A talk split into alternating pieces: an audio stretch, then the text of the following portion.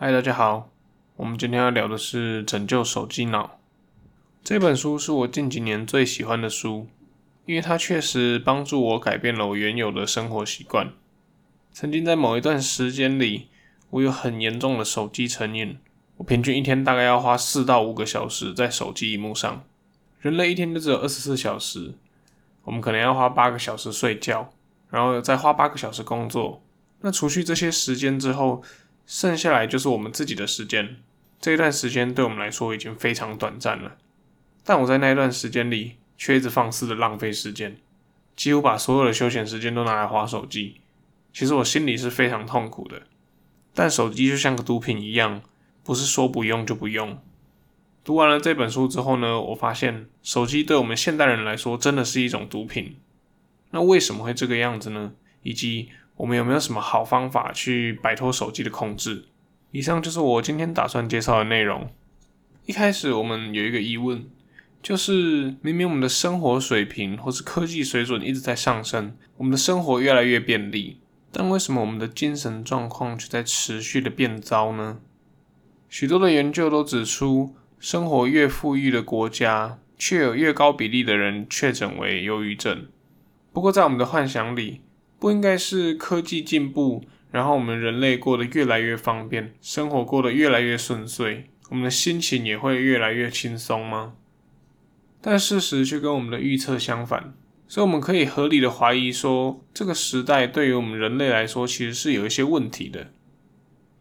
所以这边我们就必须要说第一个非常大的重点，就是人类历史是建构在没有手机的环境下的。这边的历史，我们可以想象成是我们物种的演化过程，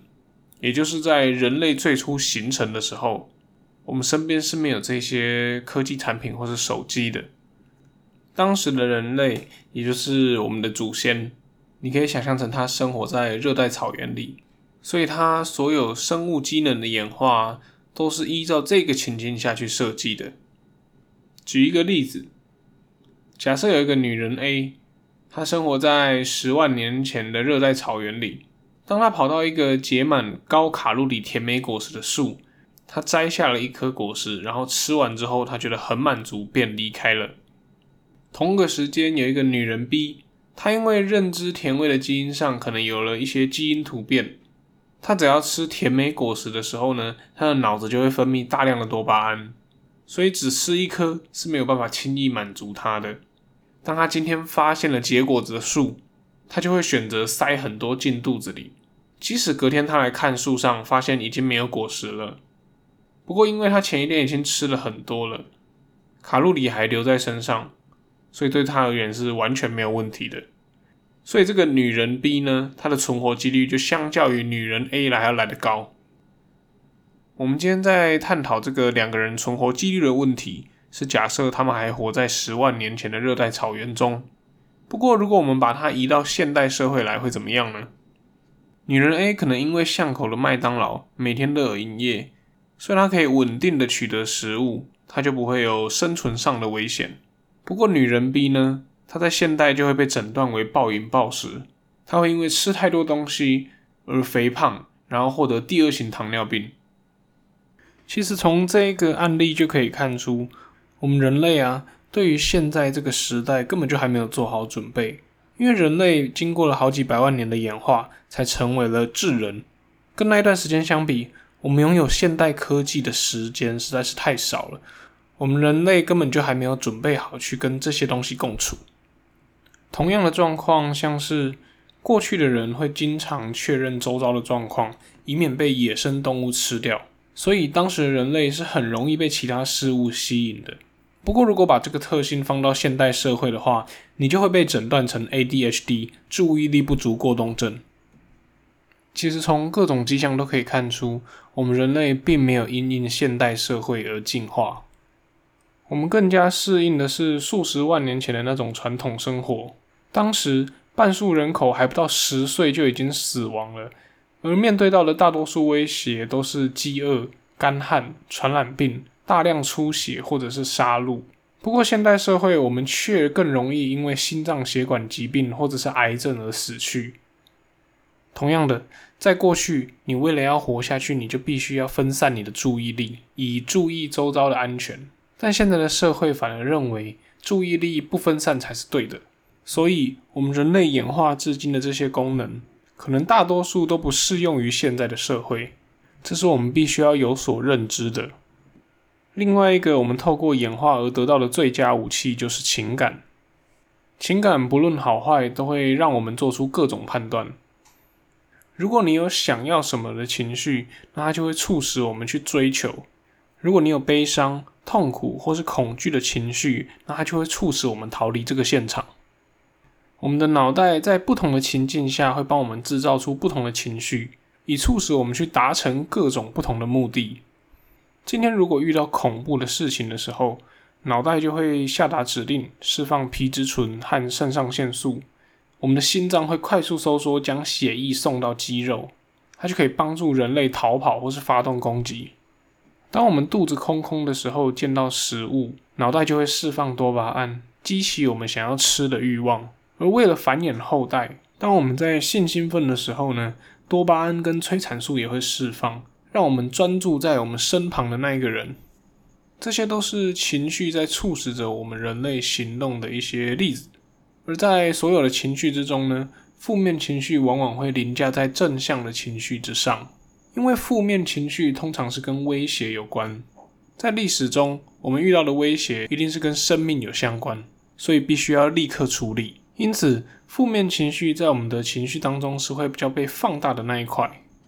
脑袋中有一个部位叫做杏仁核，它就像我们脑内的火灾警报器。它最重要的功能呢，就是经常关注周遭的危险，即便是一点点小事，它也会拉响警报。当杏仁核拉响警报之后呢，它就会启动脑内的另外一个部位，叫做 HPA 轴。这个 HPA 轴呢，担负着压力、恐惧以及忧郁的任务。他们负责要求肾脏中的肾上腺分泌皮质醇。皮质醇对身体而言是重要的压力荷尔蒙。一旦皮质醇分泌，身体就会开始集中能量，心跳会剧烈加速。我们人类在古代遇到的威胁，通常都是跟生命有相关的，像是遇到老虎啊、遇到狮子等狩猎者。因此，这个压力系统的设计呢，都是为了要让我们去战斗或者是逃跑用的。这就是为什么当压力来的时候呢，我们必须要集中身体的能量，心跳还会变快的原因。因为不管是战斗或者是逃跑，肌肉都需要用到大量的能量。当人类感受到压力的时候呢，因为这都是事关生命的紧急状况，身体的其他机能都会被排到第二顺位，像是睡眠、消化或者是传宗接代等等。曾经承受过压力好一阵子的人呢，一定有这一种经验，像是肠胃变得不好、恶心想吐、失眠，然后没有性欲，因为相较于存活下来。这些功能当压力来临时，都是可以被优先关掉的。回到我们刚刚讨论过的杏仁核，它作为火灾警报器存在于我们的脑袋中。这个火灾警报器呢，有一个特点，就是它宁愿叫错，也不能不叫。一样，因为在过去的社会里，人类面对到的威胁来源往往都是跟生命息息相关的，所以它宁可过度反应，也不能不要反应。外面声音太大的时候，它会叫。我们开会迟到的时候，它也会叫；简报的 slide 还没做完，它也会叫；我们 PO 的 Instagram 的贴文没有人按赞，它也会叫。这些都属于杏仁核过度反应的现象。不过这些都是他们的正常设定。你可能会好奇，为什么我们的 IG 贴文没有被暗赞的时候，杏仁核也会启动？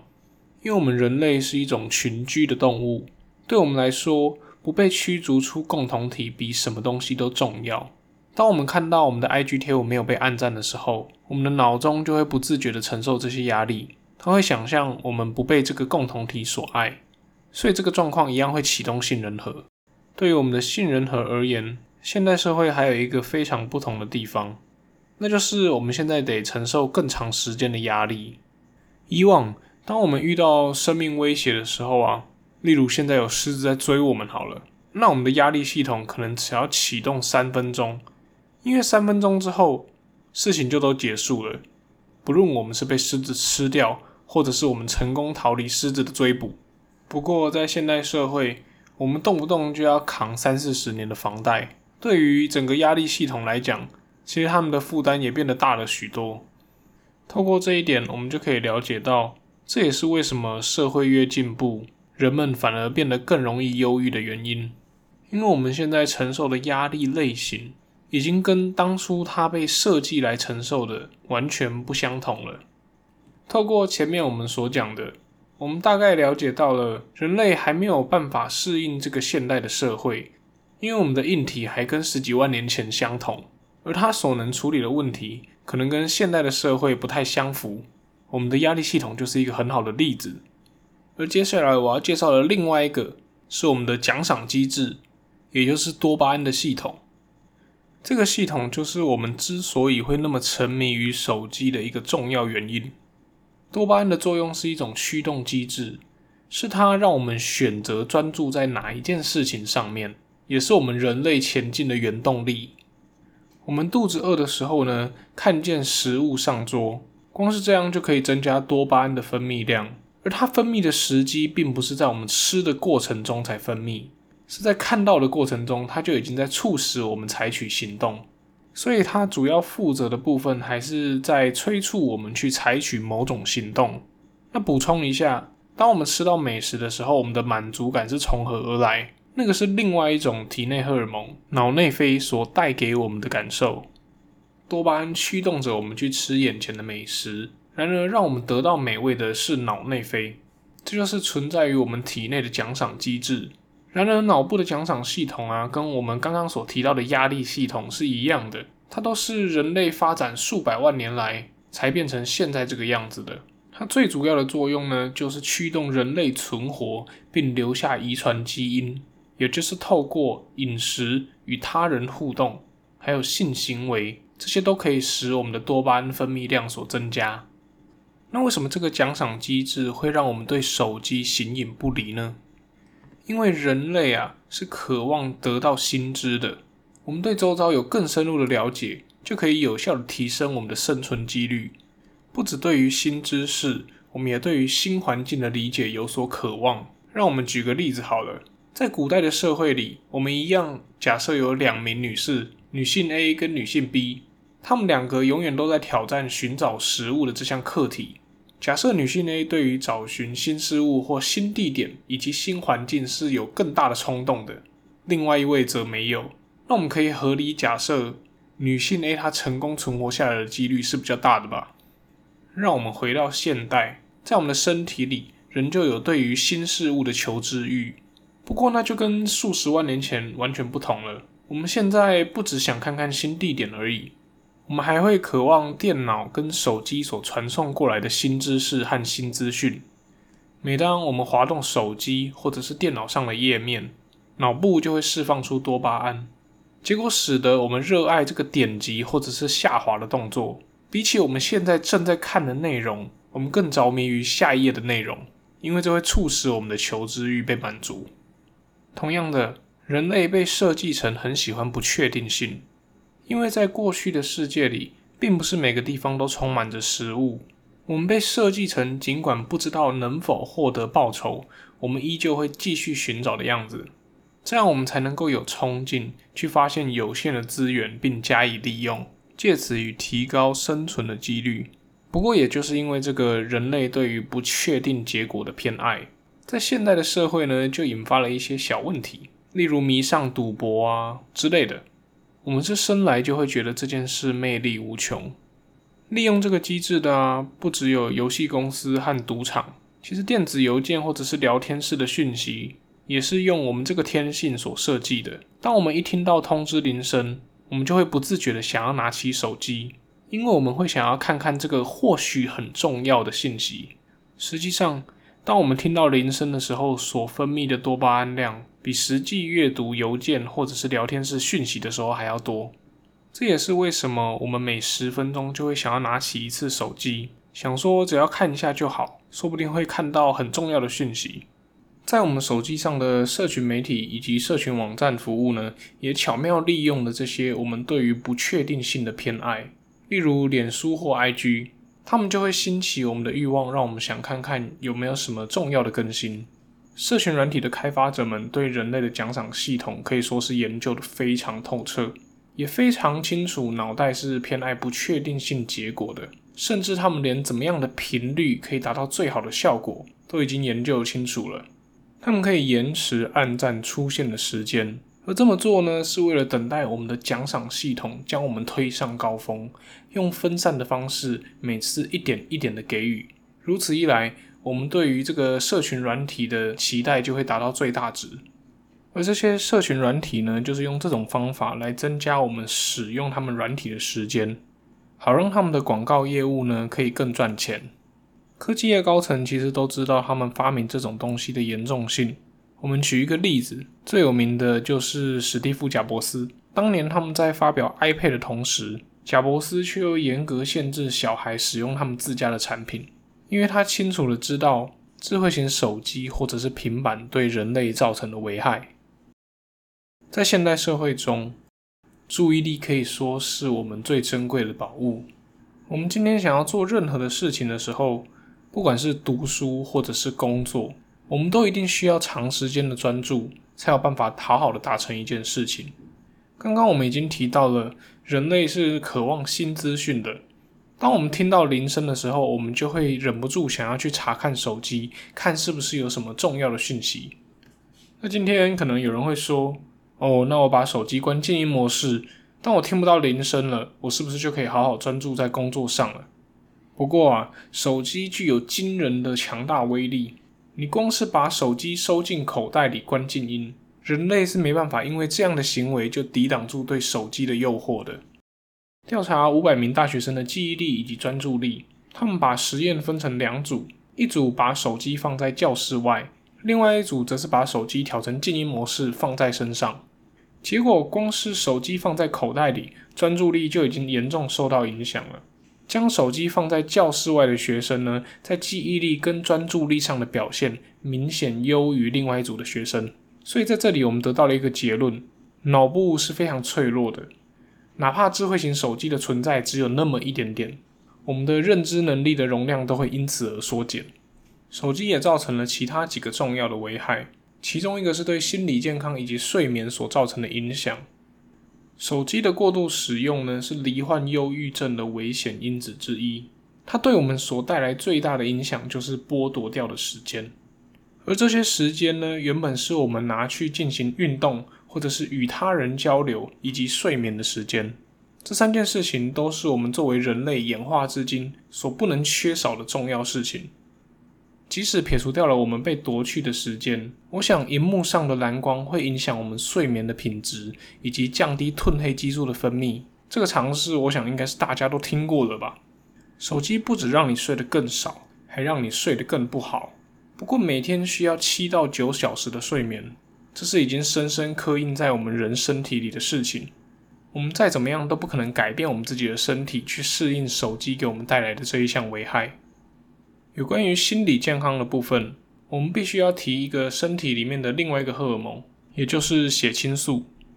血清素被认为是与心灵的安定、均衡以及精神面有相关。它不只影响我们的心情，也会影响我们个人在群体之中的地位。简单的说的话，血清素就是一个影响我们自我认同的一个重要的激素。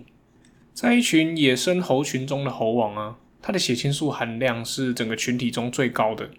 与不是位居领导地位的个体呢相差达到两倍之多。也就是说呢，猴王有强大的自信，失去猴王地位的那一只猴子，不止血清素的量变少，行动呢也开始变得无力，变得精疲力尽、怅然若失，开始陷入忧郁的状态。这和血清素变少是同一时间发生的。那这一件事情是怎么影响到我们人类的呢？这就要说说我们在数位世界里的嫉妒。在过去的社会里，我们不需要跟那么多人竞争，我们总是在自己独特的领域呢都有表现的比别人好的状况，所以比较不容易因为血清素的缺失让我们的精神状态变差。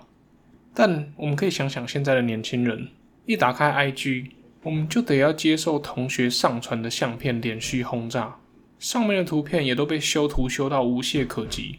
几乎每个人都在分享他们美好的体验，仿佛他们的人生都完全没有其他痛苦的时候。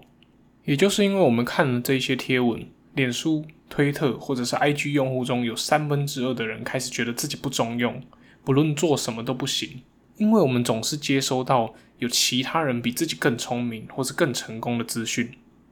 因为这些社群软体，我们开始变得更没有自信，觉得自己可能处于金字塔的下层。那因为这种意识也影响到我们血清素的分泌，我们也渐渐的开始觉得自卑，没有以往过得来的开心。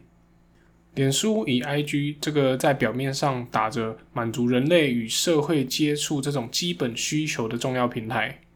经过调查后发现，它不但没有增进我们心灵健康，反而还使之恶化。所以，我们是时候该进行一些数位排毒了。有一个实验将随机的学生分成两组，其中一组照平常的使用习惯来使用社群软体。而另外一组则是限制脸书、Instagram 以及聊天软体的使用，合计一天最多只能使用三十分钟。这个实验经过三个星期过后，时间减少到三十分钟的那一组呢，他们的精神状态明显获得改善。在实验初期，那些有忧郁症倾向的人呢，他们对于自己孤独或者是沮丧的感觉评估，已经不像之前那么严重了。接着，我们来聊聊手机会带给孩子们什么样的影响。额头的后方有一个脑部的部位，叫做额叶。这个额叶会负责控制我们的冲动，它的效果就是让我们能够达到延迟满足。这个部位呢，在我们的脑中是最晚成熟的一个部分，基本上要到二十五到三十岁之间，它才会发展完成。而另外一方面，青少年的奖赏机制啊，也就是多巴胺的系统。在青少年时期是最活跃的时候，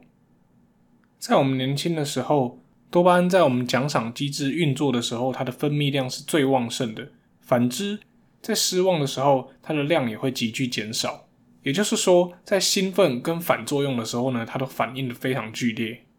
也就是在这一段时期的时候，我们人类会有确实的感受到活着的感觉，很容易会有沉醉于幸福的时刻。同时也更容易意志消沉。我仔细想想，这好像就是我们所谓的中二病。在这个年纪，我们可以说是克制冲动能力最弱的时候，而且同时，我们对于所有的事物呢都感到兴奋，而且愿意尝试。在这样子的身体背景下，年轻人上瘾的风险就比较高。所以，几乎在每个国家，我们都会限制年轻人不能过早的饮酒。看来我们现在还有另外一个东西必须要担心，因为处于这个年纪的儿童或是青少年，他们对于数位科技产品呢，一样也是爱不释手。透过我之前介绍的书《多巴胺国度》，我们知道，今天如果爽痛天平处于不平衡的情况下，我们习惯性的一直去朝多巴胺的那一侧去压，久而久之，这个爽痛天平呢会倾斜，因为我们的神经会具有耐受性。我们害怕儿童或青少年，他们会因此丧失延迟享乐的能力。我们人类跟野生动物不一样，我们可以为了将来更大的报酬，对于眼前唾手可得的东西克制忍耐。延迟享乐的这一种能力啊，它并不是与生俱来的，它既有可能是受到你的环境影响，我们也有可能是透过后天来学习到这个技能。不过，根据多项的研究指出，经常使用手机的人呢，容易变得冲动。也就是说，他们比较不容易去做到延迟享乐的这件事情，尤其是在儿童及青少年时段，他们的可塑性还非常大的情况下呢，我们是应该要适当的管制一下他们使用手机的时间。如同我们之前举的例子，贾博士会限制他们家儿童的荧幕使用时间，而且比尔盖茨也会。所以，对于家长而言，让孩子们了解到使用手机的坏处，以及跟他们沟通使用手机的习惯。是可以有效帮助小孩子正向成长的。最后，我们来聊聊对于我们人类来讲，要对抗压力、拥有良好的心理健康，以及帮助我们脱离手机的一个好对策，那就是运动。运动呢，它不仅可以提升我们的专注力，更可以帮助我们预防以及减少我们的压力。为什么运动能够帮助我们提升专注力？我们在这一集已经提过无数遍了。我们的身体跟数十万年前的老祖先是一模一样的。我们的祖先呢，在当时必须要时常活动身体，他们必须要出门狩猎，当你在被追赶或者是追赶猎物的过程中呢，你就必须要提升自己的专注力。一旦开始活动身体之后，我们的专注力就会被大幅的提升。这个就是我们的身体经过生物学上的演化之后，为了要增加我们的存活率而存在的一个生存机制。运动也是一个我们可以用来应应压力和焦虑的方法。前面有提过，我们脑中的火灾警报器，也就是杏仁核。我们可以想一下，这个杏仁核的功用是什么？这个杏仁核是被用来启动我们的压力系统的。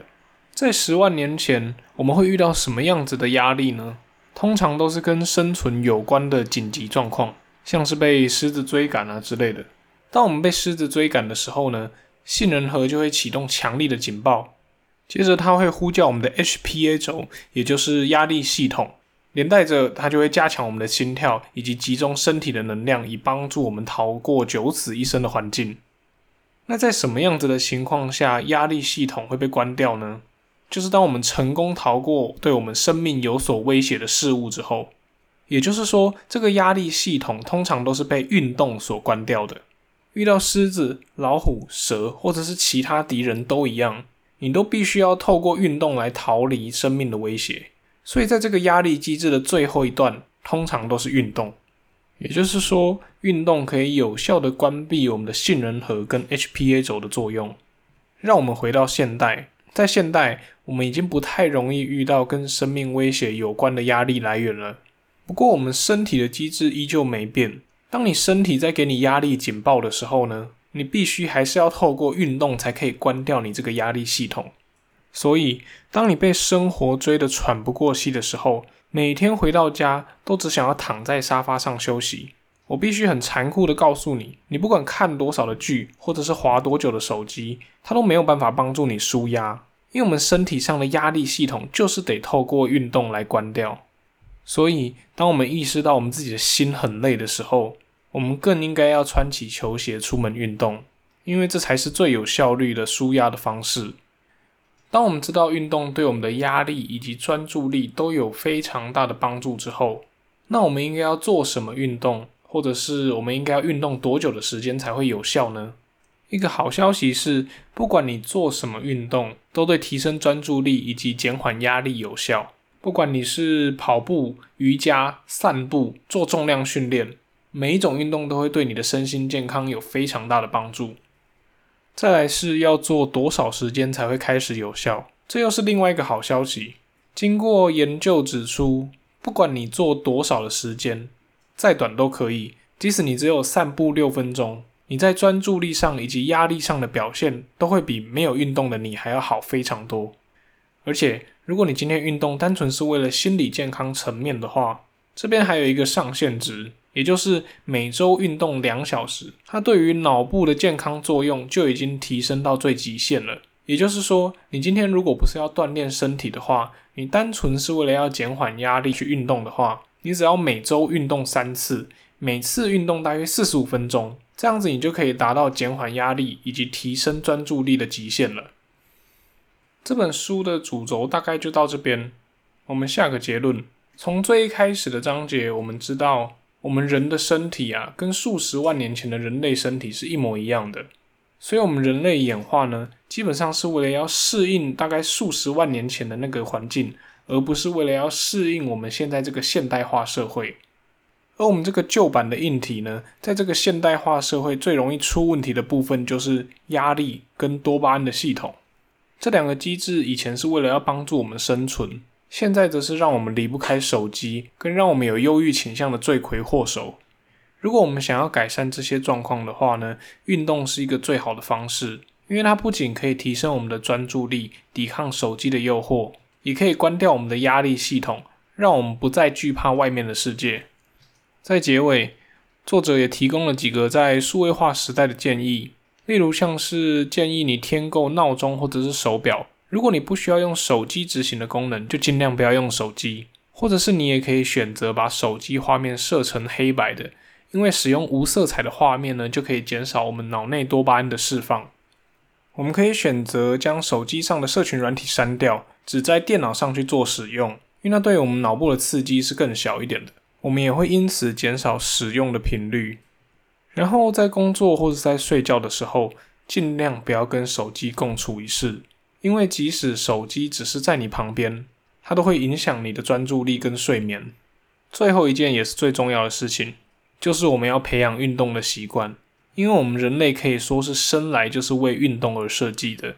不仅可以提升我们的专注力，也可以减少我们的压力，基本上就是一件有百利而无一害的事情。那我们今天大概就介绍到这边，下次再见，拜拜。